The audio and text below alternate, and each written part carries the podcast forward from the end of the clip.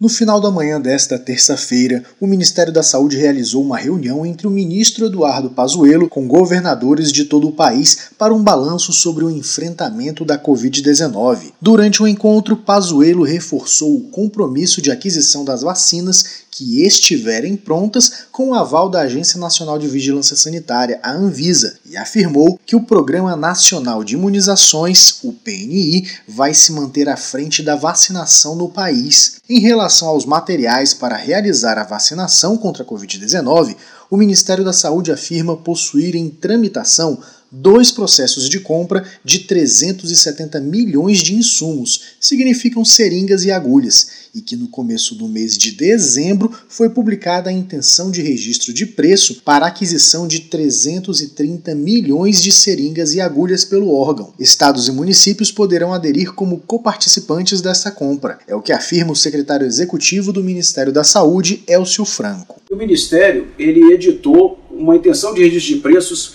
para 330 milhões de seringas e agulhas no dia 2 de dezembro e também já iniciou os procedimentos para aquisição de mais 40 milhões de seringas e agulhas junto ao organismo internacional para que nós possamos, junto com a vacina, disponibilizar os insumos necessários para a imunização da população brasileira. Apesar disso, a Federação Catarinense de Municípios, FECAM, não mostrou confiança nas estratégias adotadas pelo Ministério da Saúde e em uma tentativa de ajudar gestores municipais na compra e organização da vacinação, vai assinar um protocolo de intenções com o Instituto Butantan nesta quinta-feira para formalizar o interesse dos municípios catarinenses em adquirir a vacina Coronavac do laboratório Sinovac assim que for aprovada pela Anvisa.